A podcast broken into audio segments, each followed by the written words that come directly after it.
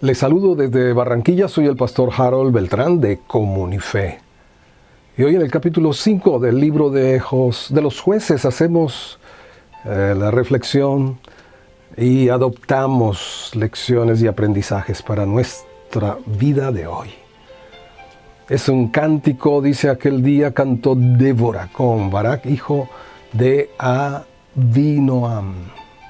No solamente profetiza esta mujer esposa de Lapidot, no solamente juez de Israel, no solamente gobernadora, no solamente mentora sabia, ahora también poetisa, cantora. Y en este cántico vemos la intervención de Dios en muchos aspectos. En esta gran victoria que tuvo el pueblo frente a una muy desigual ah, confrontación. Tenían todo lo de perder pero cuando Dios está por nosotros, ¿quién contra nosotros? Y algo que me llama poderosamente la atención está en el versículo 2 y el versículo 9.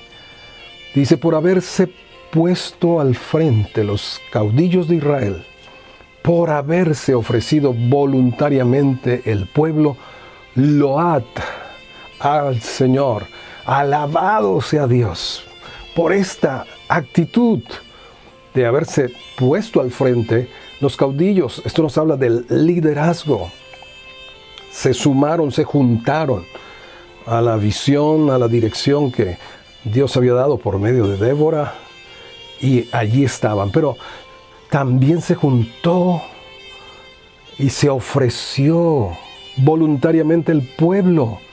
Todos fueron ah, voluntariamente no fue ni obligado, ni presionado, ni manipulado, ni controlado, sino despertado. Despertado el espíritu de cada uno de los hijos de Israel.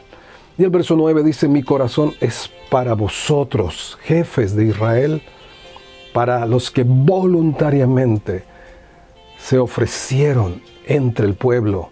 Load a Jehová Wow, es motivo de gran gozo cuando todos, todos en la congregación se ofrecen a Dios voluntariamente, tanto el liderazgo como el pueblo. Y esta es una obra sobrenatural, una obra de Dios. Es el despertar. Si algo hemos de estar pidiendo, buscando y llamando, es por el despertar, el gran despertar en medio de la iglesia. Mira lo que dice el versículo 12.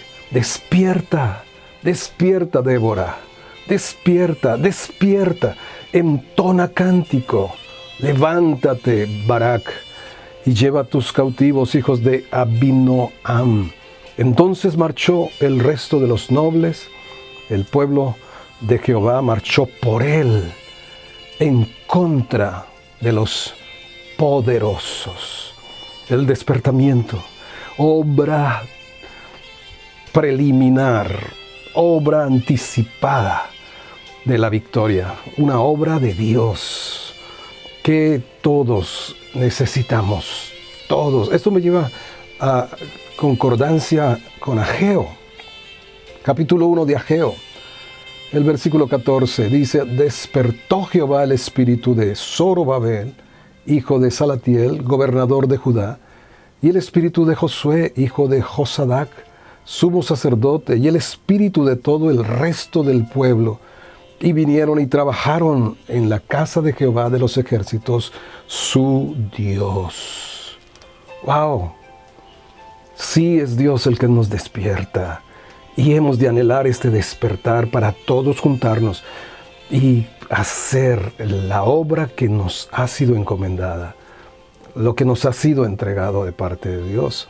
Esto me hacía recordar en el capítulo 4 de Nehemías cuando todos estaban trabajando por familias, cada uno reconstruyendo frente a, a su casa el muro, pero dice, pero los grandes no se prestaron para hacer la obra. Eso es muy triste. Pero necesitamos hoy este cambio, este despertar de parte de Dios. En la iglesia, despertar para que en el mundo, en nuestra sociedad, haya avivamiento. Que el Señor opere en ti que escuchas este mensaje, opere un despertar que te haga revolucionar, un despertar que te cambie completamente la visión de la vida, el entendimiento de las cosas, un despertar para cumplir y completar todo el plan y el propósito de Dios para nosotros. Amén y amén.